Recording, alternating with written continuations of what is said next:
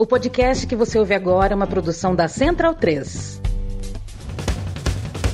Começa agora pela Central 3, o programa para quem sabe que o futebol é muito, muito mais do que apenas um jogo. Está no ar o podcast da Trivela.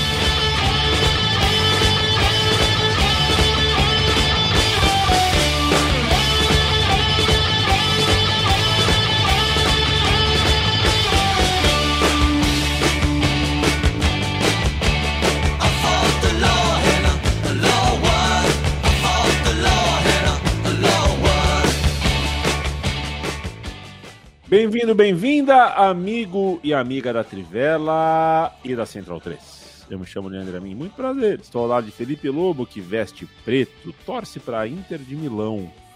Matias Pinto veste preto, torce para o Chacarita. E Bruno Bonsante veste cinza, torce para o Liverpool. Eu torço para o Napoli e para o Olympique de Marseille. Mais ou menos. É, e a gente vai passar a próxima hora falando e de veste bola. o quê? Como é que fala- é? E você veste o quê? Você não falou. Eu visto vermelho. Ah. Eu visto vermelho. É, falando em vestir, ô, ô Matias, Ah. qual é o uniforme mais bonito que você viu do São Paulo usar? São Paulo usar. é, vale, vale do passado? Não, você viu. Que eu vi ao, ao vivo. É. Cara, a camisa de 97 da Data Control, manga comprida, é muito bonita. A camisa que o Dodô fez os cinco gols no dia. Isso, contra o Cruzeiro. Essa mesmo. Perfeito. Mas tem que ser ainda comprida. Tava, tava parada da Bombril ali, mas é bonita a camisa mesmo. Felipe Lobo, qual é a camisa mais bonita da Inter de Milão? Olha, da- das que eu acompanhei, eu acho que é a da Umbro do- da primeira temporada do Ronaldo, 97, 98. Linda. Linda. O Bruno Bonsante não é bobo, já deve estar pensando qual é a camisa do Liverpool mais bonita, achando que eu vou É. perguntar. Vai perguntar ou não vai? Vai, cara. Vai, É. lindo. acho que uma da, acho que é 17, 18, que é uma que era toda vermelha com, com- só com um branquinho, que eu ganhei da minha namorada e aí a gente esqueceu no ônibus. Ah, que legal. E eu nunca mais achei. Que legal. Você teve tênis da New Balance? Eu não, não tive tênis da New Balance. Tá bom. Era eu tenho bom, poucos né? tênis. É, pois é, tem uma galera que tem um monte de tênis. Eu nunca tive tanto tênis quanto eu tenho hoje. E eu tenho três. É, eu, e acho que assim, é tênis pra eu, cacete. eu- eu não tênis. passo disso também. Pra mim, Dois eu, a mais do que você precisa, né? Tipo, É. Inclusive. eu, eu uso até, até as últimas, assim, até começar a dar buraco. é. Eu ainda A dou gente- sorte porque meu, meu tio calça o mesmo que eu, e aí ele pega, pega ele trabalha com moda, então É. ele pega vários tênis quando ele usa um pouco e não gosta, então ele não vai usar porque, enfim, não gostou do modelo, ele passa pra mim, então eu ganho É, é. vários tênis. É a mesma fita com o meu irmão. Meu irmão trabalha com skate e ele ganha uns tênis, tudo, e a gente calça o mesmo número, então eu pego muito tênis do meu irmão. Ah, Um abraço para Fernão, Fernão Pinto. É, você gostou, né, Matias? é, fui- Nacho, pô, o cara respondeu bem, né? É. Nacho, o, o Lula na Argentina, o Bruno Bonsante, ele se chamaria Lucho Nacho Calamar Silva. Silva. Ai, Lulão. Um abraço aí para todo o pessoal lá de Brasília. Um abraço pro Padilha, né? Tá sumido daqui. Só porque virou ministro. O se cara deu parou de acompanhar a live. mais das Só, só porque lives tá do num Zé. cargo de relações institucionais que vai ter É. um pouquinho de trabalho. Eu acho lamentável isso, seu Padilha. Um abraço pro Yuri Ferreira, Jefferson Lima, Bruno Neves, Péricles da Costa. Daqui a pouco vai pintar um Padilha que eu tô ouvindo sim. Aí a minha cara cai no chão. Matheus Borges, o Bob Marley tá aqui. Boa noite. É, é, bom, hein? Rodrigo Vasconcelos, Giovanni Lima Montenegro. E a mim já está. ô, muito obrigado, companheiro, meu time de botão que ah, lançou uma, uma- uma- um financiamento coletivo também, independente da Central 3. Obrigado pelo apoio, Giovanni. Hoje a gente vai falar, vai passar por Brasília para falar de Supercopa do Brasil, vai passar pela Inglaterra, vai falar da crise no Milan, do Napoli que está muito bem, mas vai começar o, a gente vai começar o papo de hoje falando sobre futebol alemão, Bundesliga. Estamos sem Leandro Stein hoje aqui, Leandro Stein que é torcedor do Union Berlim, um simpatizante enfático do Union Berlim, que é o vice-líder do campeonato alemão. Nas últimas três rodadas tirou seis pontos. Não é que o Bayern de Munique perdeu o jogo, é que empatou três seguidas, né? E o União Berlim venceu três seguidas. E isso deu um outro molho para o campeonato, não só por causa do União Berlim, que está um ponto só atrás do Bayern de Munique, mas porque o União Berlim lidera um bloco aí, né? Tem um bloco que já faz algum tempo que está andando junto. É o Leipzig, é o Dortmund, é o Freiburg, todo mundo vindo atrás. O campeonato alemão pode ser que tenha uma edição com uma, uma emoção, com uma picardia diferente. É certo pensar isso, Felipe Lobo? O líder Bayern de Munique deu a sua tropeçada, dessa vez empatou com a Eintracht Frankfurt e a gente tem um campeonato alemão uh, ah, para quem gosta de, de né, para quem quer ver a queda da hegemonia do Bayern, pode ser que a gente esteja diante de um campeonato uh, alvissareiro. Interessante pensar que parecia um campeonato muito definido, muito rápido, como tem sido quase sempre. É... Principalmente porque no começo do campeonato estava bem empolgante, União Berlim. Aí na hora que o Bayern chegou e passou, a gente falou: é, foi legal, né? Durou, foi, foi divertido. Então não, não se esperava que essa queda acontecesse, né?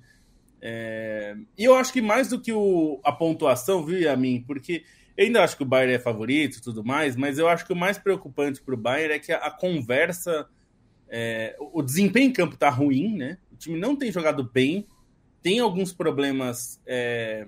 que se agravaram depois da Copa, e, e eu acho que tem uma coisa no Bayern que não é muito comum nesses últimos anos aí de ah, vamos dizer nesses últimos 10 pelo menos, nesses últimos 10 anos que foi um Bayern muito dominante mais do que era antes, né? É, o Bayern é um time muito forte, sempre conquistou muitos títulos, mas assim, não passou a ser um time que ganhava com muita antecedência os campeonatos. É, o que se está vendo agora, está se discutindo uma coisa que eu não via discutir há muito tempo no Bayern, que é o tal do Hollywood FC né? Que é, é uma conversa que acontece na Alemanha, já tinha acontecido em outros momentos de crise do Bayern, mas fazia tempo que não acontecia, né? É, porque normalmente o, os problemas do Bayern se dão por outras é, vertentes. Dessa vez a discussão está sendo muito nesse sentido de um time que as estrelas não parecem muito preocupadas, é, é um time muito estelar, mas que as coisas não estão andando bem. Então, é, por exemplo, os jogadores de lado de campo, que o Bayern tem alguns dos melhores, alemães, inclusive, né? Alguns dos jogadores da seleção alemã, e nenhum deles está conseguindo jogar bem, né? Se a gente pegar o Sané, o Gnabry, são caras que é, pareceram que iam não só liderar o Bayern, é, num time que, que ficou muito marcado por ter Robin e Ribéry, né? Durante uma década quase, é, mas também porque parecia que eles iam liderar a seleção alemã, né? E não só a seleção alemã foi um fracasso na Copa, como esses jogadores não estão conseguindo é, ir bem no Bayern. E até um jogador que vinha bem antes da Copa, que era o, o Kimmich, não tá lá grandes coisas também, né? Depois da Copa. Ele, as atuações dele, ainda que ele tenha feito gols até importantes aí para arrancar empates, mas não, ele não tem sido o mesmo jogador de antes, de uma articulação muito boa no meio. E aí, com tudo, com, com esses pontos aí ficando pelo caminho, é, mesmo um time como o Dortmund, que a gente achou que tinha degringolado e já estava até ameaçado é, de não ficar entre os quatro primeiros, agora já está com 34 pontos, que é a mesma pontuação do Freiburg, quinto colocado, e está um ponto atrás do Leipzig, que tem 35, que está um ponto atrás do União Berlim, que tem 36, e está um ponto atrás do Bayern, que tem 37. Então, virou uma, uma, uma cascata, né? Assim, muito. Uh, os, os, times de, estão, estão separados por poucos pontos. É, basicamente, um jogo é, de um tropeço do líder pode já mudar completamente a história, né? A classificação. O Freiburg, é, que é quinto, pode virar líder. Pode virar líder. Pode virar líder. Numa rodada que os outros tropecem e ele vença. É. E, então o Bayern mesmo pode sair do G4, né? Assim, é, não, dependendo dos resultados, claro, do Bayern é mais difícil porque tem uma pontuação ali. Os, os dois que estão abaixo teriam que vencer, mas de qualquer forma fica um risco para o título, pelo menos, né? É, que era algo que não, não dava para imaginar, pelo menos antes da Copa eu tinha a sensação que o Bayern ia entrar naquele ritmo de cruzeiro é, na, no retorno da Bundesliga e a gente não está vendo isso. E acho que mais do que isso, né, Yamin, que a gente imaginava até onde ia durar o, o conto de fadas do União Berlim. E quando perdeu a liderança, ficou, putz, e agora, né? Será que consegue se segurar ali entre os quatro primeiros? É, ou pelo menos conseguir uma vaga na Liga Europa, vai ficar entre quinto e sexto. Mas agora o time está em segundo e, e, ganhou um clássico do Hertha Berlim nesse fim de semana. É, e quinta, é, é assim, quinta vitória consecutiva no clássico. É, ia dizer isso assim, é uma. É uma é, transformou o clássico num. num é, assim, numa festa, porque ganha com uma facilidade muito grande, assim, em todos os clássicos, né? Pensar que o Hertha Berlim, até pouco tempo, se a gente lembrar, era um time que tinha ambição de ser um, uma equipe de, é, de, de, Champions League, né? De estar entre os primeiros. Gastou muito. Lembra quando levou o Matheus Cunha para lá, né? É, Durou um umas três semanas esse projeto. É, então, levou tipo... o Clisma, né? Que aí, quando levou o Clisma, a gente já falou: hum, peraí, que aí já pode ser que o Clisma não é um, um treinador de grandes trabalhos, né? Se a gente pensar é. na carreira dele como um todo, ele tem mais fracassos. E eu digo fracasso não só por causa de título, tá? Porque eu não acho que dá para medir só por título, mas por consistência, né? Já diria Tite, fala é, muito. Um é. é. Um monte de trabalho ruim, né? Eu acho que essa tabela do Campeonato Alemão, ela reflete muito do que tem acontecido na Bundesliga nessa temporada e nas últimas, né? Porque se você for olhar é, quem são esses clubes, né? O Union Berlin que faz um trabalho assim de subir patamar por patamar a, toda, a cada temporada. É um trabalho muito sólido e eu acho que a solidez desse projeto do Union Berlin foi comprovada agora, porque é, ele chega no final do, da parada da Copa do Mundo claramente cansado, né? O Union Berlin não estava conseguindo mais impor o mesmo jogo, mas tem a pausa, veio a pausa de inverno e ele volta com tudo, né? Inclusive se reforçando bem, né? Buscando boas reposições. Está perto de fechar com o Isco, que eu acho uma contratação muito, muito interessante para o União Berlim, né? Até porque é um time que é, depende muito de bola longa, de bola parada, e aí você ter um cara como o Isco que cria, né?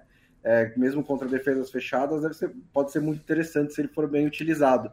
É, tem, lógico, o Leipzig e o Dortmund que também estão nessa briga, né? Depois o Bayern de Munique são os dois times mais fortes consistentemente da Alemanha e que, estão, que precisaram de uma certa recuperação. Né? O Leipzig, é, com a contratação do Marco Rose, está acontecendo bem parecido do que aconteceu na temporada passada, né? quando o March foi demitido, aí veio o Tedesco e recuperou o time. Dessa vez o Tedesco foi demitido até mais cedo, e aí o Marco Rose chegou e também é, tá, tá levando o time, tá fazendo uma boa sequência, e o Leipzig, inclusive, contratou um bom diretor de futebol, né? O diretor do, do Borussia Mönchengladbach, o ex-diretor do Borussia Mönchengladbach. E você tem ali também o Freiburg, que é esse time que é, faz um trabalho excepcional para os recursos que tem, e o Frankfurt, que nos últimos anos tem tido muito sucesso nas Copas, né, Copa da Alemanha, mesmo Liga Europa, mas que na Bundesliga não não tava conseguindo, não, não tem conseguido emplacar uma grande campanha, mas agora está muito próximo do Bayern de Munique, e muito em função da brilhante contratação que foi o Colomuani, né, que está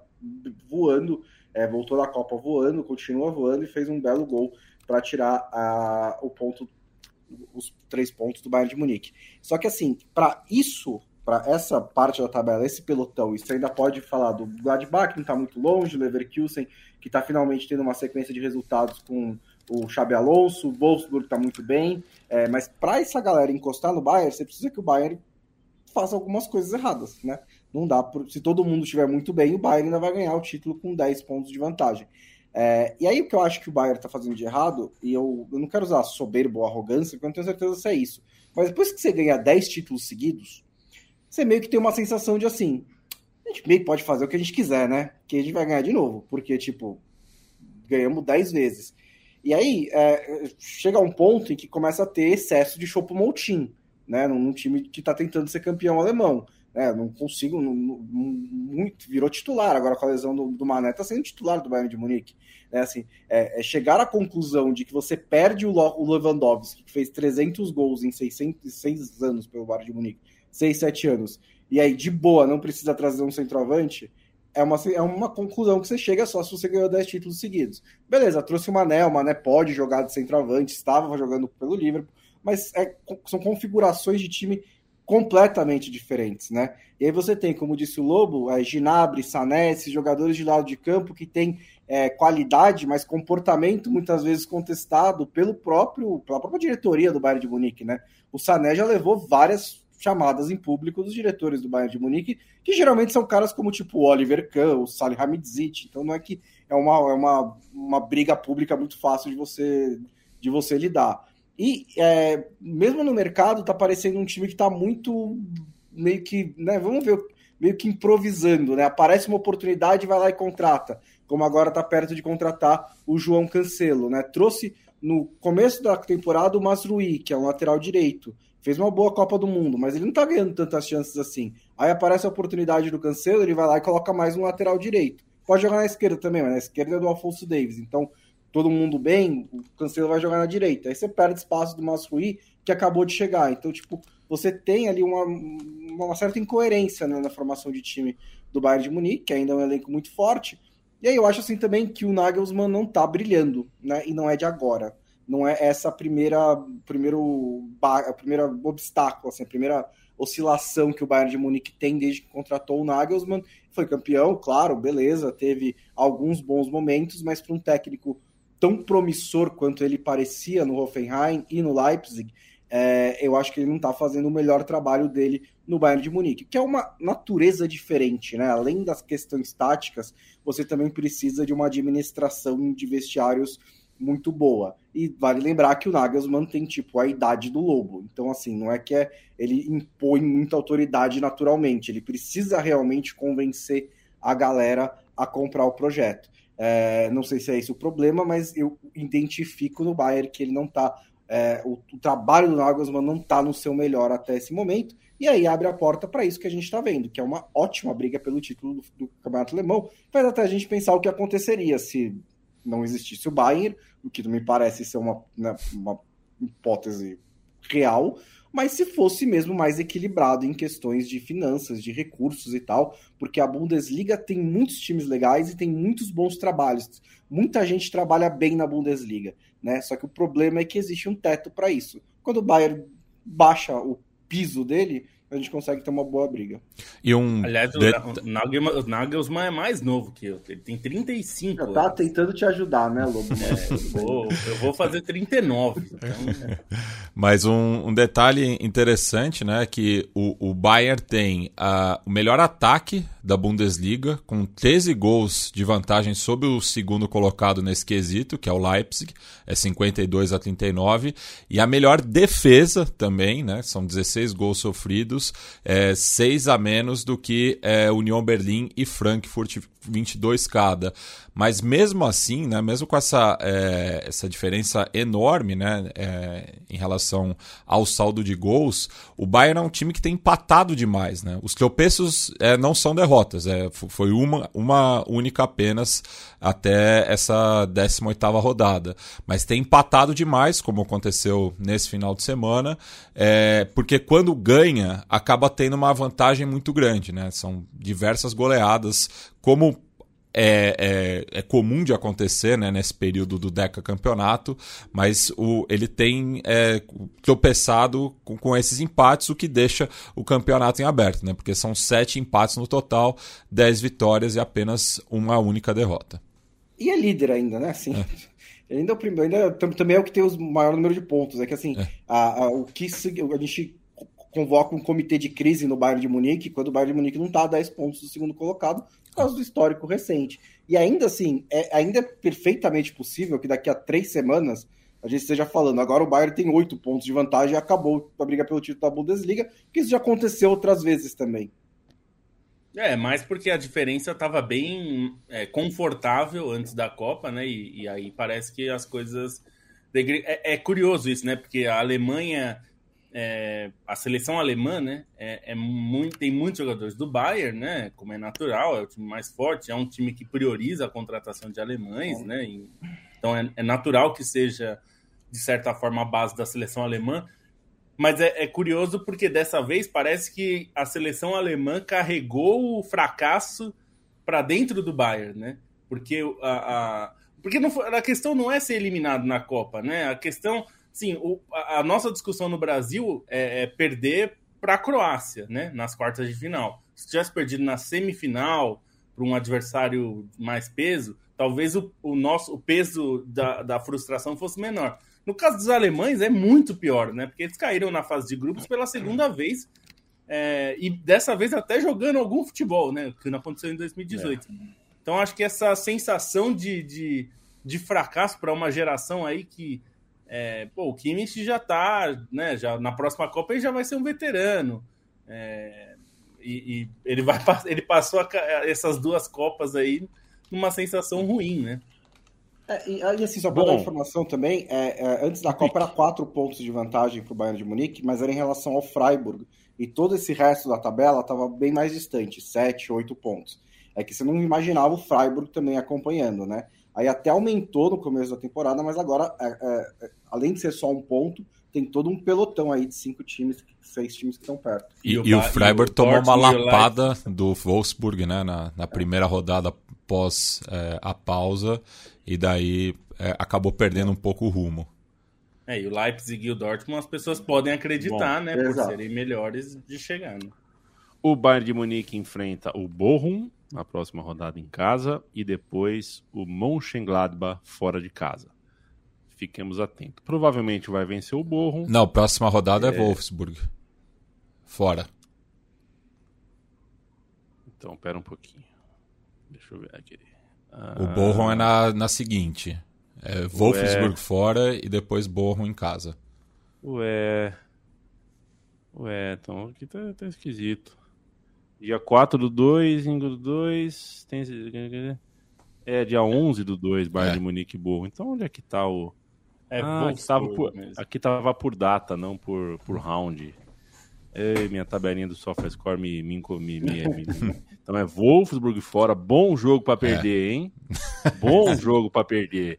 Depois. Uh, eu acho que o agregado de Wolfsburg e Bayern de Munique tipo, dos últimos sete anos é tipo 132 a 0 pro Bayern de Munique, alguma coisa assim. Mas, o bom, é o paradoxo da espera do ônibus. Quanto mais tempo é, você espera, é mais perto ele tá de chegar.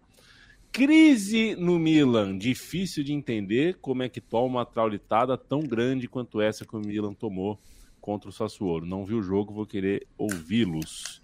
É uma rodada que marca mais uma vitória do Napoli, uma vitória daquelas que faz. É, estamos ficando repetitivo aqui, né? Mais uma vitória que faz acender. O alertinho ali é tá com cara de campeão, um clássico contra um rival, um a um. Vai o, o, o atacante reserva no fim do jogo, acerta, uh, faz o gol da vitória o Napoli está muito bem, está muito encaminhado esse título. Mas, ô Bonsa, o que, que acontece com o Milan? É, então, eu tenho pensado bastante sobre o Milan, porque é uma queda muito brusca, né? Porque não, é, o Milan é o atual campeão. O Milan vem, é, ele acompanhou o Napoli durante grande parte da temporada, é, mas de repente caiu. E aí eu, eu a, a, melhor conclusão que eu cheguei é que é um time que tem espaço, de, é, tem margem de manobra muito pequena, né?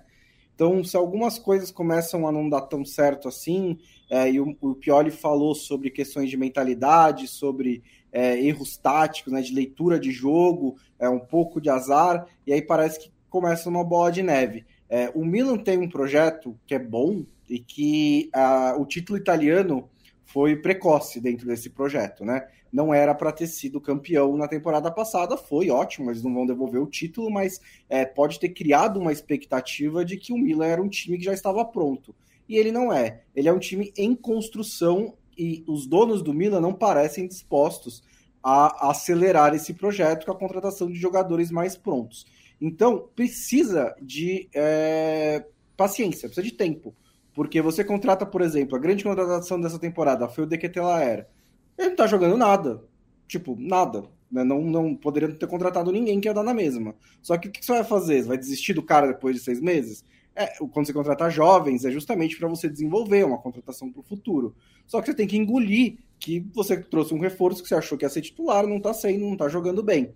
Né? Então, é, isso acontece com o Dequetelaer. É, a defesa do Milan, se você for olhar, jogou com o Kijaer, que é um cara que tem 30 e poucos anos, e o Gabia, que é um cara da base do Milan que está lá um zilhão de anos e nunca teve muita chance. E aí foi titular contra o Sassuolo e não foi muito bem.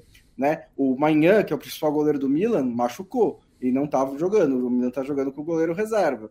Então, o Rafael Leão deu uma queda de, de rendimento enorme em meio a conversas para renovar o contrato. Então isso também pode estar sendo um pouco de distração. E o Milan, essa é uma questão central para o Milan, porque o, o, Rafael Leão é a grande venda desse time, né? É, é a venda de 100 milhões de euros, né? Que, sei lá, liga para o Chelsea, eles provavelmente vão comprar. É, e, e, precisa renovar o contrato para conseguir vender daqui a um ano e pouco. Porque se não renova, é, na próxima temporada, no próximo mercado de agosto, o Leão só vai ter mais um ano de contrato. Aí ele é muito mais barato. Aí, é, em vez de 100, é 50, 40 talvez. É, então precisa dessa renovação. Só que agora o Leão tá meio, não sei se eu quero renovar. Então tem algumas coisas acontecendo. É, mas é, é, então eu vejo até uma oscilação meio natural do Milan. É que realmente assim, a, é, a, esse é, é um time que estava estaria em um estágio de brigar por vaga de Champions League, que teve um desempenho acima do, do esperado para o estágio em que ele estava, e agora acho que está meio que corrigindo, né? Acho que ainda vai brigar por vaga na Champions League, ainda vai, tipo, brigar nas primeiras posições. Eu acho que o Milan se reencontra, o Pioli está fazendo um grande trabalho é, no geral. É, embora a torcida do Milan esteja começando a pedir a saída dele, né? Não acho que é o caso, pelo menos não agora. Não acho que o Pioli é um melhor treinador que o Milan pode encontrar no mundo, mas ele tem crédito para levar essa temporada até o fim, pelo menos, e aí depois o Milan vê o que quer fazer, né? Mas acho que ainda se recupera. Mas acho também que é, se as coisas continuam andando errado, o Milan não tem muito de onde tirar, né? Os centroavantes do Milan são todos, né? Por exemplo, outra coisa, o Origi foi contratado para talvez ser o centroavante titular não tá, não tá sendo, também não tá jogando tão bem. Continua jogando o Giroud, continua jogando o Rebite. O Ibrahimovic, lembra do Ibrahimovic? Ele ainda é jogador de futebol, gente, tá? Ele ainda é Ibrahimovic é mais velho que eu. É, ele é mais velho que o Lobo. Ele ainda é jogador profissional de futebol, ele ainda tem contrato com o Milan, mas assim, faz nada, né? Não consegue é, jogar mais. Tem alguns pontos aí que, o, como você falou, eu acho que você matou a charada em relação ao Milan nesse, nesse aspecto de que o time tem pouquíssima margem de de erro mesmo. Ou de, é, para não dizer erro, mas assim, o time não pode sair muito do trilho. E aí, se a gente pensar que uma parte importante da base do time é, ou saiu ou perdeu muito rendimento, né? Então, se a gente pensar, o Mark Manhã machucou. O Tatarasu, Tataru Sanu é um jogador que vou te falar que não, não seria titular em times grandes brasileiros. Sendo dos, os brasileiros têm bastante tem muitos goleiros bons aqui, principalmente, por exemplo, no Flamengo ele não seria titular, no Palmeiras ele não seria titular. É... Enfim, é um jogador fraco, assim, para o nível que o Milan quer chegar, é, nível europeu, é, não dá. Ele é, ele é acima, assim, o Milan é acima do que ele deveria alcançar na carreira. E isso está ficando muito claro. Uma coisa é ter ele como reserva, para jogar um ou outro joguinho, outra coisa é você precisar confiar nele. Isso é algo que ficou muito claro que é um problema. Ele é um é... goleiro de 36 anos que tem três temporadas como titular fora da Romênia, né? Que é na Romênia, beleza. Ele tem duas pela Fiorentina e uma na, na França, né? Pelo Nantes. Só. É. Então, é, é isso. E aí a gente tem, por exemplo, ontem, é, é nesse, nesse jogo contra o Sassuolo, é, já não tinha o, o, Tomori, que talvez tenha sido o melhor zagueiro do campeonato, ou um dos melhores na temporada passada, né? O Bremer foi eleito o melhor defensor, que jogou muito bem mesmo. Do Milan, o melhor foi, foi o Tomori. Eu até achei injusto ele não ter ido para a Copa, porque ele mereceu. Ele é inglês, né? É, deveria ter ido para a Copa. Com a ausência dele, é isso que o Bonsa falou. Jogou, é, jogaram Calulu, Gábia e entrou o Kiaer é, quer dizer, é, o que a era não, não voltou ao mesmo nível, né? O que a era nem nesse é, jogo. Eu, eu até ele não jogou. Era, não jogou, é. é. Nesse jogo ele não jogou, mas ele entrou na, na rodada anterior e também não conseguiu manter o nível. Então, quer dizer, já complica um pouco. E eu acho que uma ausência em particular, e aí é uma ausência definitiva, porque foi vendido, foi, na verdade saiu né, no fim do contrato, é, é o QCE. O QCE no meio-campo é um jogador, é, é, um tipo de jogador que o Milan não achou em características, né? Nem estou falando de qualidade, mas ele é um, é um jogador que preenche muitos espaços. Parecido um pouco, até fiz nota hoje sobre o João, é, o João Gomes indo para o Wolverhampton, e eu acho que ele exerce um pouco esse papel no Flamengo, exerceu, né, nessa temporada passada no Flamengo, um papel muito importante de preencher espaços. Isso é muito importante para o time, né? É, é, muito difícil achar jogadores assim. O, o Kanté é um jogador que faz isso, talvez um dos melhores a fazer isso, né? Quando está em forma. E o Casimiro um pouco também. É, e o Kessier, embora não seja um marcador tão voraz quanto o Kanté ou quanto o Casimiro, por exemplo, é, mas ele é um jogador de preencher muito espaço, porque ele é um jogador fisicamente muito bom, né? Então ele consegue preencher os espaços e chegar com qualidade. E ontem, por exemplo, jogou o Krunic. É, e tem sido uma troca constante ali. O Tomás Pobega tem entrado com frequência nesse time para jogar ali também, ao lado do Tonali. Faz muita diferença porque não tem um jogador de meio campo capaz de carregar esse piano. E eu estou falando carregar o piano não é, de novo, não é uma marcação voraz. É capaz de preencher espaço, né? Não tem um jogador que faça isso. O Tonali não é esse tipo de jogador, né? Ele é um jogador que fica mais na posição dele. Ele não circula tanto no campo, né? Então, isso já virou um problema. E aí, você tem Rafael Leão caindo de rendimento porque tem essa discussão de contrato. Brahim Dias, que começou muito bem a temporada, mas já na temporada do título ele mostrou que ele era muito instável. E até por isso o Charles de Ketelaere foi contratado e não, não vingou. E aí você tem o Giroud voltando mal da Copa. E você esperava, né? Aí é um erro do Milan, esperar que o Origi vai ser o jogador constante é um erro também, né? Ele nunca foi um jogador constante na carreira. Ele é um jogador de momentos é, e sempre como, foi assim. Como ontem, né? Fez um golaço, é. mas assim. É, então, exatamente. Ele é um jogador de momentos. Ele não é um cara que vai te, te entregar. E eu não estou dizendo nem de gols, tá? Porque se fosse. Tem jogadores que, mesmo que não façam é, caminhões de gols, eles participam muito e ajudam muito o time, tá? É, vou, vou, pegar um exemplo de um, de um jogador que o, o, o Bonsa conhece bem. Nas melhores temporadas do Firmino, ele não foi um super artilheiro, mas ele era um cara que produzia muito ofensivamente para o time. É, se você tem um jogador desse no ataque, não tem problema, porque aí o Rafael Leão vai ser o artilheiro, então não tem problema. Mas não é o caso, né? É, então, assim, quando o problema de acontecer uma coisa errada, é, você consegue resolver. Quando acontece duas, ou três, ou quatro, ou cinco, num time como o Milan, é muito difícil corrigir, né? Então você tá sem seu goleiro, você tá sem seu melhor zagueiro, você perdeu seu principal meio-campista, seus atacantes não estão rendendo. Então fica difícil. É muito problema para um time resolver numa temporada só. Bom, é... a diferença hoje é de 13 pontos do Napoli líder para o vice-líder, uh, para vice-líder Inter de Milão o Milan, com tudo isso que a gente ouviu, os amigos aqui falando, as duas derrotas, os quatro jogos sem perder, eh, sem vencer as duas derrotas consecutivas, deixa o Milan na quinta posição, no empate triplo em terceiro lugar, que deveria ser empate quádruplo, quer dizer, deveria, né? Era para ser um empate quádruplo se o telefonema da Juventus não fosse descoberto, né? A Juventus tem 23 pontos, perdeu 15, 23 mais 15, 38. A gente poderia ter um empate quádruplo na terceira colocação. Lazio, Atalanta e Milan no momento. Do jeito que tá, uh, dá para o Napoli ser campeão na rodada 34, né? Se mantiver essa distância. É bastante coisa e a julgar pela, pela bola que o Napoli tem jogado, a gente tem, tem mais a que acreditar que é isso que vai acontecer. O Marcelo Vieira fala que a camisa do Matias é muito bonita. O Bob Marley Obrigado. lembrou aqui que a Alexia dele. Ô, gente, tome cuidado com esse negócio de Alexia aí, meu. Sei lá, cara, eu acho esquisito. Vocês têm Alexia? Não. Eu não tenho, mas a minha namorada tem. Tem. A lista ah, é uma tem... ótima forma o, de fazer lista de compras. Outro dia me falaram que é, é, é, Alexa é bom para babá eletrônica. Também é bom. É... É, não que mude A coisa mais legal é, tipo, é, acender e apagar a luz. Isso é bacana.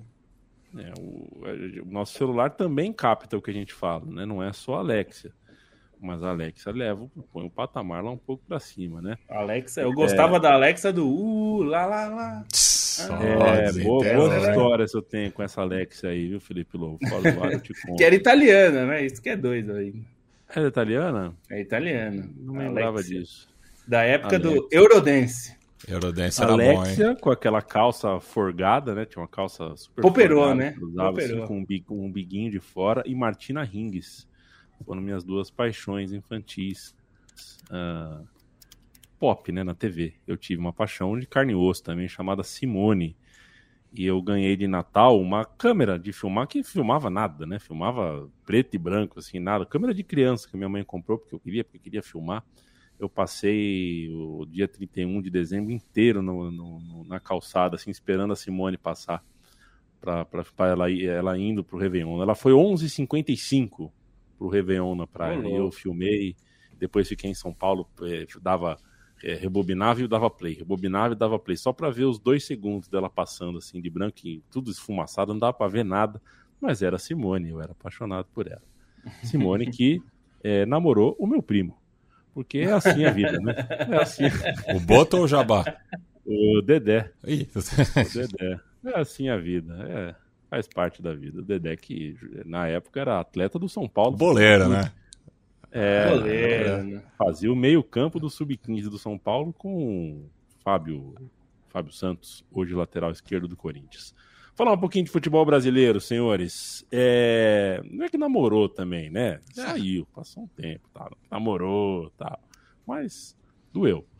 O... A Supercopa aconteceu no sábado entre Flamengo e Palmeiras em Brasília. Viram como é, como é possível invadir Brasília sem quebrar quadros do Di Cavalcante, invadir os lugares. É possível ser civilizado na capital federal.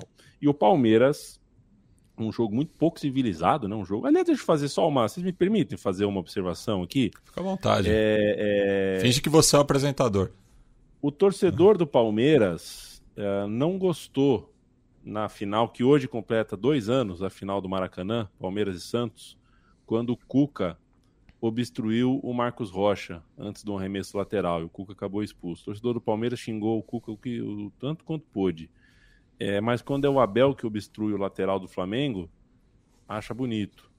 É, isso todo torcedor é assim. A questão é que a gente está no papel, a gente está num lugar aqui onde a gente tem que apontar algumas contradições e algumas imprecisões. Achar bonito que o Abel chute microfone por causa de um escanteio, ou deu o chilique que deu no Palmeiras e São Paulo por causa de um pênalti que não foi no Piquerez, do Arboleda no Piquerez. É, gente, é 30 de janeiro, o Abel já deu dois chiliques que não são compatíveis com o que aconteceu em campo. Sem contar obstruir arremesso lateral, como ele fez no jogo do, do, do sábado. A bola saiu em lateral, o jogador do Flamengo, acho que foi o, o, o foi do lado. Lembro, acho que foi o Varela, foi pegar a bola, ele protegeu a bola, escondeu a bola assim, para dar aquele tranco. É, menos, né? A gente sabe que o debate chega num lugar, às vezes, que a gente não, imagina, mas menos. O Abel tá passando uh, bastante do, do, do razoável. Quanto ao jogo, 4 a 3 jogo muito bom, com cara de começo de temporada, jogo bem divertido, né? E é o tipo do jogo que você joga assim, né? Perder não é tão trágico, então talvez explique um pouco porque que o jogo tem essa. É, é um pouquinho mais solto. É, ter, é, o terceiro ano seguido que a Supercopa entrega pra gente um jogo mais solto, mais gostoso uh, de ser assistido do, do que a média, e o Palmeiras mostrou Uh, força mental é aquela coisa, né? A construção, né? Constru é, esse tipo de certas coisas mentais é, o dinheiro de fato não compra. Tem coisas que você precisa de um ano, dois anos, três anos de trabalho com o mesmo elenco, com o mesmo técnico para encontrar alguns atalhos. O Palmeiras saiu atrás do placar e conseguiu a virada é, em parte porque tinha esses atalhos. Quais são as outras linhas de explicação para a vitória do Palmeiras contra o Flamengo, senhores? Bom, é acho que, é, primeiro eu acho que a gente tem que, como você falou, a mim tem um aspecto que é não pode ser tirado da conversa, que é o tempo de trabalho, né? Três meses não, aliás, três semanas não são três anos, né? É, o Vitor Pereira chegou agora, é, vai, vai precisar aí se adaptar ao que ele, ao que ele tem. Eu, é, sendo bastante honesto, eu acho que ele está ainda numa fase de manter o time porque ele não quer estragar. É, mas não me parece que ele está confortável com essa formação, que é uma uhum. formação mais consagrada pelo Dorival, né, no ano passado, que teve muitíssimo sucesso, né, ganhou a Copa do Brasil e ganhou a Libertadores, dois campeonatos de peso, né, dois dos três principais, né, Palmeiras ganhou o outro, é... mas o, o Vitor Pereira não me parece confortável nessa formação, assim, e eu acho que é, até pelo rendimento não ter sido é, excepcional, excepcional é, é, raro mesmo, né? Então, não ter sido constante e bom, é, que eu acho que esse é um ponto. O Flamengo não conseguiu ser um time constante é, no jogo. Porque é, é difícil medir, e, e, aqui eu vou entrar numa, numa conversa que eu acho que, que eu acho interessante que você levantou no, no Twitter e a mim que assim, não, não, não dá muito para medir o trabalho do Vitor Pereira, o que ele pretende dar na, na temporada pelo Campeonato Carioca, né? Campeonato estadual como um todo, né? No, no caso dos times é, de São Paulo, de Rio, de Minas, de, de Rio Grande do Sul, que são os estaduais, que ainda rendem algum dinheiro é, em escalas diferentes, né? E por isso que os times ainda se mantêm. Os outros estaduais, os times é, já tratam de uma maneira um pouco diferente e tal, mas é, nesses estaduais que ainda rende alguma coisa, é, não dá para medir muito, porque a gente está com problemas muito grandes, né? De, de é, os times do interior a gente não dá força suficiente, mas aí os de, da capital são fortes demais, então virou, virou uma coisa um pouco anacrônica, né? Não dá para medir muito. E eu acho que até por isso, Yamin, daquilo que você falou, que eu também não apostava, eu nunca fui contra a Supercopa do Brasil, que eu acho que não é um problema você ter uma Supercopa. É, não, nunca fui contra. Mas eu também nunca achei que seria um, um, um, jogo divertido. Porque, em geral, que a gente vê, a gente está acostumado a ver Supercopa a na gente se sabota, né, Lu? Não, e também porque a gente, eu acho que é a experiência do resto do mundo, né, a minha. As Supercopas não costumam ser muito atraentes, né? A ponto de algumas federações, como a italiana ou a espanhola, rifaram totalmente a Supercopa, né? A ponto de jogarem lá para a Arábia Saudita. Quer dizer, virou um caça-níquel total, é. assim, absurdo. Então, eu não esperava, sinceramente, que a Supercopa pegasse no sentido de disso que você falou, principalmente no Twitter, que é os jogadores parece que compraram, né? Porque uma coisa é. Tem, tem uma pilha, né? É... é, é, tem, uma, tem uma, uma coisa meio pegada, né? Tudo bem, aí muita gente tá falando, ah, mas é porque foi Atlético e Flamengo, Palmeiras e Flamengo duas vezes e tal. Bom, é, sempre vai bem. ser, né? Sim. Tudo é. bem, mas é, sempre a ideia, em geral, teve Atlético Paranaense, né? Um ano com, com o Flamengo também. Que, que tava criando uma rivalidade forte com, com o Flamengo. É. Então, assim, é, é, eu, eu realmente não imaginei que os jogadores. Eu imaginei que a torcida fosse comprar, porque é um jogo divertido de ver, né? Se você tá em Brasília, você é um habitante de Brasília ou das imediações. Meus pesos. E você tem uma, né, uma né? É, tem isso, mas se você pode ver um jogo desse. Nem tanto. É, eu imaginei que, que fosse assim, né? Porque, sei lá, às, às, vezes a gente vê acontecer né, essas Supercopas e o, sei lá, o torcedor Atlético Bilbao, quando vai jogar na Supercopa, vai lá e é legal. O, o, o Atlético é... de Bilbao saiu da, assim, da fila. É por conta na da Supercopa. Supercopa é. Exatamente. É, então, mas assim, vai ser sempre isso. Assim, na Inglaterra também, é Liverpool e Manchester City. Na Itália foi Milan e Inter. Na Espanha foi o Barcelona e Real Madrid, mas assim, não foram jogos no geral tão legais quanto esse, né? Acho é. que um é. pouco desse de não ter medo de perder é uma coisa, é um, um, aspecto que eu acho que isso no Brasil pesa mais do que em outros lugares, né? Até pela nossa cultura de treinador, pela nossa cultura de, é, de, de, de, de, tratar o futebol, pelo calendário. É, então, acho que um jogo em que está mais liberado, acho que a galera dá uma relaxada maior. Acho que tem a questão da torcida também, né? De, de levar o, esses dois é, times nacionais para uma outra cidade para atrair esses jogadores. E, e fica é... aqui o parênteses, Bonsa, de que é, a decisão de que seria em Brasília foi muito em cima da hora e mesmo assim uhum. teve uma presença bastante interessante de público, pensando que é um dos primeiros jogos da temporada, né? Acho que o prêmio em dinheiro é bem relevante para um jogo só, né? É um valor alto, é, que proporcionalmente é muito mais é, faz mais diferença do que o que os clubes da Europa ganham. E também, assim, é... É, acho que o momento do calendário também ajuda, porque é, é, o único jogo que os caras vão jogar, tipo, de igual para igual ali, tirando os clássicos e tal. É, até maio, né? Clássicos Libertadores e a Supercopa. Então, assim, dá para você ir com tudo nesse jogo e depois descansar contra o Ituano, contra o Bangu e tal. É, é que no caso do Flamengo então, ainda tem a Recopa e o Mundial, né? É, é, o Flamengo tá um pouquinho, nesse começo é. de ano, tá um pouquinho mais ocupado, né? Hum. Mas é um, é um momento da temporada em que você não tem muita outra coisa. Então, beleza, chegou esse jogo, vamos jogar com tudo esse jogo. É, quando é o próximo compromisso realmente importante. Né? Então acho que isso também influencia. Mas acho assim, o, o, a, o Palmeiras acho que ganhou, ganhou, muito esse jogo no meio campo, né? E eu acho que é, Everton Ribeiro e Gerson pelos lados ali, com a Rascaeta também, com Gabigol e Pedro, é, pedir demais do Thiago Maia, né? Para dar equilíbrio para esse meio campo, né? Acho que é, é, um, é, um, é uma formatação que não sei se tem muito futuro dentro do Flamengo, né? Até com a chegada do Gerson, que é um jogador de muita qualidade, mas que a gente já falou um zilhão de vezes que não é o cara mais intenso do mundo, né? Inclusive é o que trouxe levou problemas a ele na, na passagem pela França. E o Palmeiras, por outro lado, é um time que está acostumado a moer esse tipo de coisa, a moer no meio campo, a pressionar, recuperar a bola, um time de transição, então acho que esse encaixe foi muito favorável é, para o Palmeiras, que também mostrou alguns problemas, né? Assim, é, bom, boa atuação do Gabriel Menino, é, no lugar do Danilo, ali no meio-campo lá do Zé Rafael. Vamos ver se ele mantém. É, o Hendrick não fez um bom jogo, né? Se, se ele se é, o Abel quiser insistir com esse com essa formação do meio para frente, ver se o Hendrick está preparado para isso já. Ele ainda é muito, muito jovem, né? Então não, não, não, não, não foi muito bem contra o Flamengo. É, então tem algumas coisinhas também para ajeitar no Palmeiras, mas acho que o encaixe acabou sendo favorável.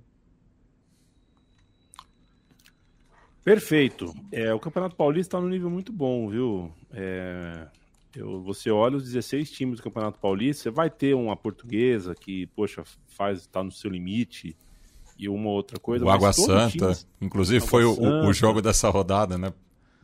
Sim. Mas olha, é, é, quase todo time você percebe que, poxa, conseguiu, né? Conseguiu pagar algo parecido com o que projetou.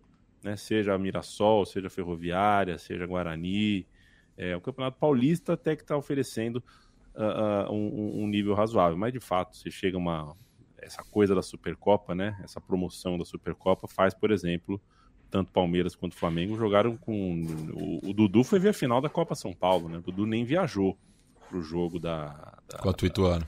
Contra o Ituano. É. O jogo em Itu. E o Flamengo também pôs o time B quase C também no seu jogo e Legal, legal, que seja assim mais vezes e que, e que se tente fazer que não seja ainda mais cedo. Podia ser o primeiro jogo da temporada mesmo. Sim. Podia sim, ser podia o primeiro mesmo. jogo da temporada. Ah, e, e, e, até o que você está falando, Ian, desculpa, eu te.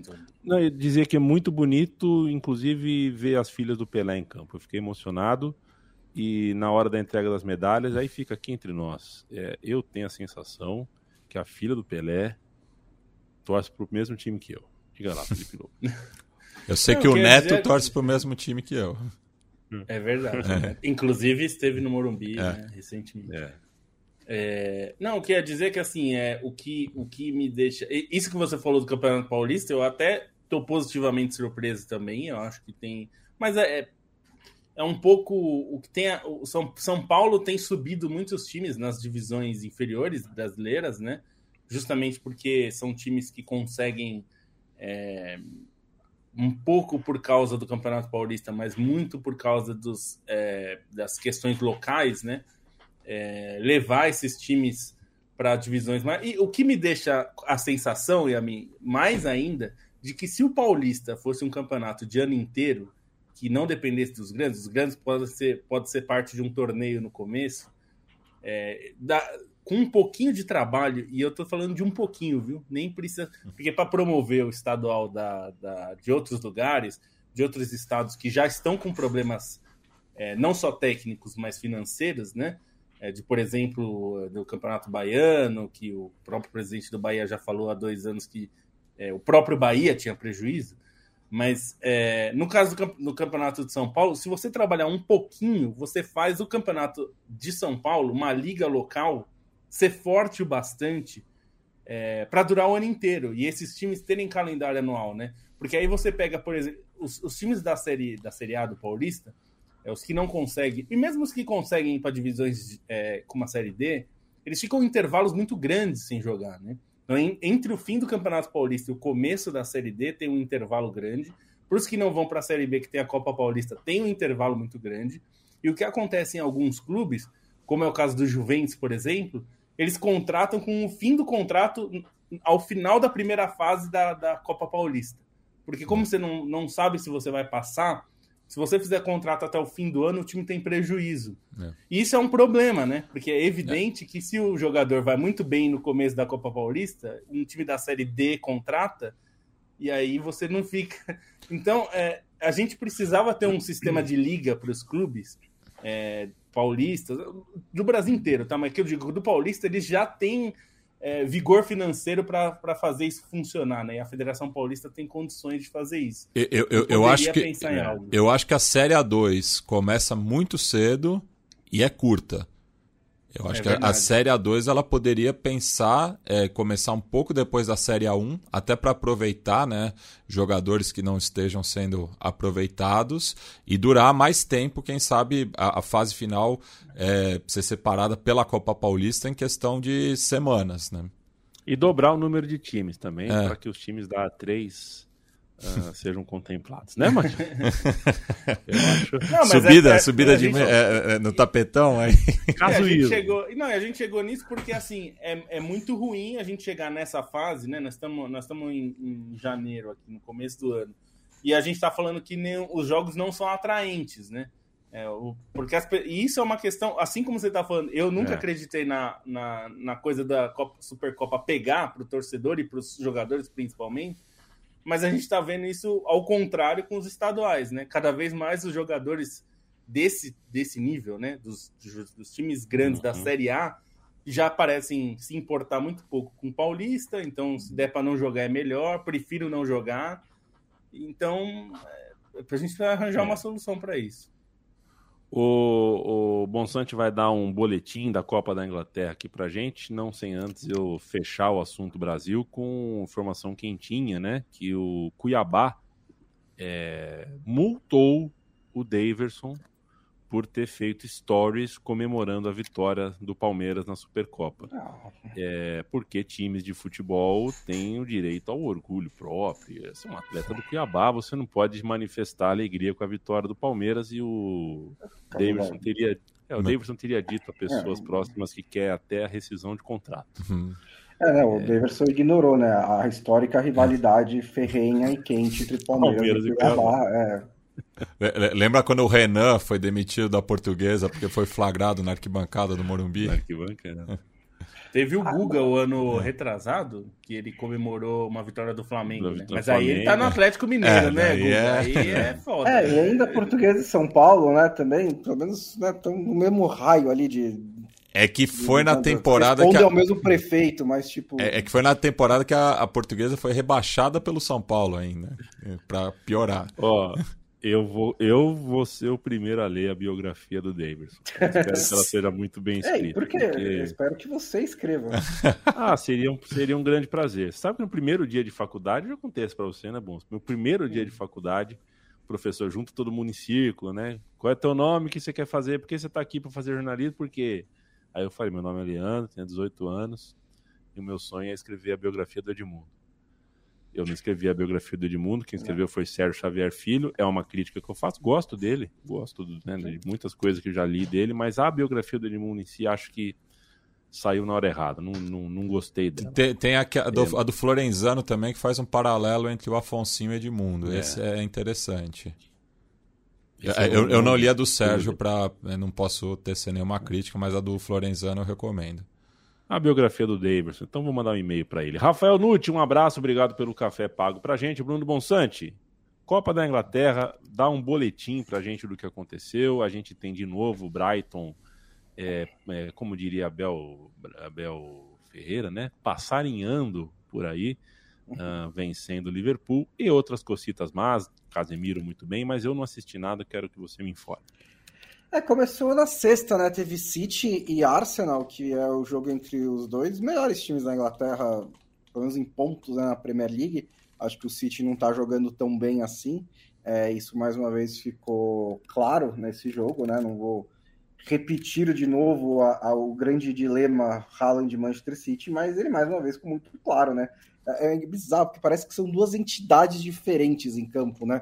Você tem o City jogando como se o Haaland não existisse e o Haaland tentando encontrar a bola, só que a bola nunca chega para ele.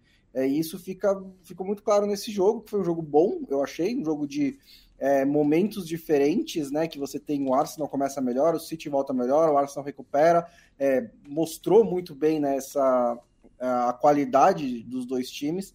É, acho que para o City bom, passou, legal, fazia. É, não ganha a Copa da Inglaterra há uns quatro anos. Para o Arsenal não é uma tragédia tão grande assim, porque acho que a, a possibilidade do título da Premier League está como prioridade máxima nessa temporada. É, não, não, não, foi o caso de perder de propósito, mas a derrota não doeu tanto assim para o Arsenal, porque tem é, muito a buscar ainda no campeonato inglês. É, inclusive, o Trossard fez uma boa partida né? Essa contratação de janeiro também está pensando em trazer, tentando, né? Não sei se vai conseguir porque está fazendo um jogo duro, mas trazer o Caicedo também é, né, nessa janela do Brighton para ver se se funciona, é, se melhora ainda, né, se consegue reforçar as chances. É, o Brighton ganhou do Liverpool porque o Brighton simplesmente hoje em dia, nesse momento, é um time de futebol melhor do que o Liverpool. Assim, não tem nenhuma surpresa. Não Se você só parasse falar que o Brighton, o Brighton, é um time de futebol e o é, Liverpool é, hoje é. não é, é não é, daria já para falar isso. Tem nada muito além disso, né? É um Liverpool que está muito, muito, muita dificuldade de encontrar sua, sua melhor escalação, sua identidade é, um empenho de, e concentração defensiva, né? Um time que está numa no, no, meio de uma transição, é, não só de jogadores, transição de bastidores, diretores indo embora, é, o clube à venda é, e, e, muita gente machucada e tudo isso está cobrando um peso e o, o Klopp está até um pouquinho perdido, né? Ali em tentar achar, né? É, a, a, melhor formação, né? O Darwin Nunes jogando mais pela esquerda, com o Gapto pelo meio, e aí em vez de inverter os dois, e é, a, as coisas estão um pouquinho estranhas dentro do Liverpool. E acho que até que tudo bem também perder a Copa da Inglaterra, porque precisa chegar no G4, né? Essa é a prioridade principal do Liverpool nessa temporada e tá a 10 pontos de fazer isso. Então precisa de uma recuperação gigantesca. Por outro lado, o Brighton é o time, assim, é um time que faz um tal, talvez o melhor trabalho da Inglaterra, porque é, é incrível a, a consistência que está mantendo depois da saída do Graham Potter. Chega o Deserve, que é um bom treinador também, mas é uma evidência de que é mais estrutura do que né, o trabalho excepcional de um técnico.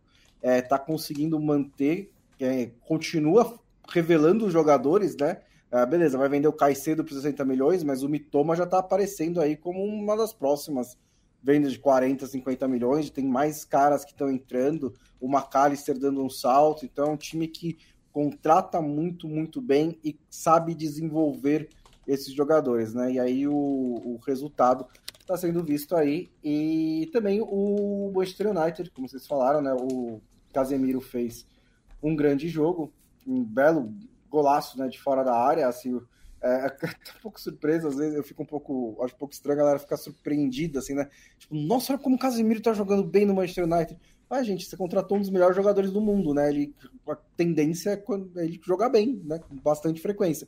Que o Manchester United não tinha um desses há muito tempo, né? Tava, tava em falta. Então, assim, acho que a surpresa é mais que o Manchester United conseguiu finalmente acertar uma dessas.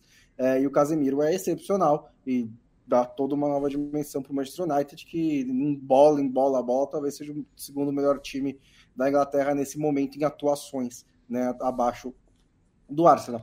E é mais ou menos isso, né, de Copa da Inglaterra não teve mais nenhuma surpresa, assim, nenhuma grande, é, nenhuma zebra de, de times da primeira divisão, e teve o Wrexham, né, o, não sei se você sabia que os amigos do Ryan Reynolds e, se você assistir ESPN, você já pode estar um pouco é, então, cansado de ouvir compraram o Rex e eles ganharam um episódio para a segunda temporada que vai ser muito, muito bom, né? Eu, a série é boa. Então. Eu assisti só o piloto, mas me pareceu interessante. Qual é a série? É. Welcome é, to. Welcome to Wrexham. É, são dois atores americanos, né? Ryan Reynolds. Não, o Ryan Reynolds é canadense. É, é, é, é, é canadense. É. é. Norte-americano. Hollywood, né? Então é americano. é, que, que compraram o Wrexham, né? E fizeram um documentário sobre isso. Eles são donos do Wrexham, que é um time da, galês que está nas divisões inferiores. Tá na, E fizeram um documentário que está no Star tá na non-league, né? Isso. É. E eles quase eliminaram o Sheffield United, né? Que era um time que estava na primeira divisão até outro dia. É, tá, tá, na segunda, né? Muito, muito mais estruturado do que o pequeno Wrexham. E acabou que, que vai, vai rolar né, o famoso replay ali. Mas foi 3 a 3 com muito suor, né? O, o Sheffield empatou só aos 50 do segundo tempo. É, esse, é um time de quinta contra um de segunda, como, como o Matias falou, os times non-league não têm vida longa, né, na, na, na Copa, principalmente na hora que chegam os, os tubarões, e o Wrexham, tá, tudo bem que o Wrexham é um caso muito particular, né, porque, enfim, é um time que para a divisão dele tem muito dinheiro, né, entraram esses donos, inclusive o outro ator tem o Ryan Reynolds e o Rob McElhenney, McElhenney, não sei se é a É, pronúncia é mas eu vou dizer uma coisa, locutores profissionais têm problema com esse nome também. É. Pois é, Eu então. tenho Não, mas é porque você sabe que eu, eu, a gente fala tanto do Ryan, quer dizer, a gente, né? Eu tô falando a primeira vez, mas esse, se fala muito sobre o Ryan Reynolds como dono do Wrexham. E esse ator, ele, ele faz uma série que eu gosto muito que chama Myth- Mythic Quest, que tem na Apple TV, Apple Plus, sei lá. E é muito boa. E ele, eu não. não eu, até desassociei que era o mesmo cara, né? E, e ele faz também Always Tá bom. Sunny em Filadélfia e ele é fanático, né, pelas franquias da Filadélfia, principalmente o Eagles e o Phillies. Ah, deve estar muito feliz É. hoje, né? E Ou o- completamente de ressaca. E você já entendeu, Bruno Bonsante, como é que põe dinheiro dentro é, de uma lata de tomate e lacra a lata de molho de tomate? Igual The Beer? Ah, ah sim, não, não entendi. eu, eu, eu, eu fiquei em dúvida isso. não é mandou um spoiler porque- assim a mim. Porque como é que É, faz? não, ele Não, soltou um spoiler daqueles, É. mas é, mas é realmente, realmente ah, sei lá. Eu- né? é, Aliás, é estou bom. empolgado, tô empolgado pela segunda temporada de The Bear. Muito bom, não, né? é, muito bom. Muito boa. Não, E tá, de- alguma, o- boa, alguma boa o- notícia a gente tem que ter, né, Lobo? Porque saiu agora, vai sair a segunda temporada de O Gambito da Dama, que pra mim é uma das piores séries da história do mundo. É, pelo menos vai não ter. Daqui a, pouco, essa. Daqui a pouco eu vou lançar outro Ted Laço, aí eu caio duro. Eu, eu, eu, eu gosto. t- Tá pra sair a quarta temporada de You, que é uma boa série ruim. É, eu, eu, É, isso eu, tem bastante. É. eu quero ver, eu, tenho, eu tenho acompanhado The Last of Us e eu sei que eu vou me decepcionar em algum momento, mas é, por enquanto tá bom. O episódio de ontem foi um dos mais bonitos que eu já vi em todos os tempos da Pois é. história. Geral elogiando audiovisual, o Nick Offerman, né? Lindo. Um beijo para Marcelo Vieira, Gabriel Celim, Arthur Cristal, Lucas, fala Serginho, o gremista mais antigrêmio de todos. Ah, não, será? É, talvez, não conheço pessoalmente, né? Mas enfim, um abraço para todos vocês que nos acompanham ao vivo, que nos acompanham de forma gravada, que clicam no nosso podcast, que topam passar uma hora de suas vidas, de seus dias na nossa companhia. Temos financiamento coletivo, apoia.se barra Trivela, apoia.se barra Central 3. É o estúdio e a redação precisando do apoio, porque somos, ah, a gente trabalha na. a gente- nós somos tanto a redação quanto o estúdio, nós somos independentes, né? A gente está na trincheira independente, então o financiamento coletivo para a gente ah, conta muito, vale muito. Visite nossa cozinha, trivela.com.br, central3.com.br, todo dia trabalhando com muito carinho. Beijo, Bruno Bonsante. Um beijo, até a próxima. Beijo, Matias Pinto. Né? Um beijo e um queijo. É segunda e quinta, bom, não sei se, se você É, não, eu claro acho legal, ainda. porque aí a gente, tipo, sempre sabe quando que é, então... É, bom Ali- manter o aliás, nessa quinta é possível que tenhamos o qu- quinteto completo pela primeira vez no ano. Pela Olha. primeira vez no ano. É. E mais o Biratã Leal, por que não? É, Aí- Felipe Lobo, um beijo. Um beijo só para lembrar que amanhã tem fechamento da janela de transferências É do verdade. mercado europeu. Estaremos, faremos aquele acompanhamento em texto ao vivo. Eu, vou- eu ia falar ao vivo, mas é ao vivo não em vídeo, tá, gente? Nossa, amanhã é o dia, É, né? Mas é ao vivo em texto no site. E aí É o minuto a minuto. acompanha, né? minuto a minuto. É, Felipe Lobo, que fechamento de janela é sinônimo de aniversário, né, Lobinho? É verdade, é verdade. Completarei 39 invernos É. amanhã. Na verdade, verões, né? Porque a gente tá no verão. Mas... Feliz aniversário para você, Felipe Lobo. Todo ano, Felipe Lobo usa o fim da janela de transferências para Uh, em, primeiro, sim, se, se, né, se empantua de café, porque para ficar acordado, um, 250 abas abertas, tudo mais, mas acaba sendo um dia doce também, muito terno por ser o teu aniversário. Sempre um prazer estar com vocês. Um beijo para o Leandro Stein, que não esteve aqui com a gente. Um beijo todo especial para Tamires. É, amo você e fiquei muito feliz com a notícia que recebi há pouco. Uh, foi um programa aqui para mim cheio de vida por causa de você e de vocês que nos acompanham aqui sempre uh, e passam, né? Passam para os seus amigos, para suas amigas, falam sobre o podcast da Trivela, divulgam para a gente. Isso vale muita coisa, muita coisa mesmo. Por chegar em mais gente e também pelo gesto. A gente está aqui, a gente fala sempre isso, né? A gente saberia dar mais audiência, a gente saberia gritar, fazer polêmica, fazer palhaçada aqui, a gente com certeza daria mais audiência. Mas a gente prefere fazer do nosso jeito e a gente faz com muito carinho. Quinta-feira estamos aqui de novo. E vocês ficam agora com a porrada que vale. A porrada do Super Fight. Boa.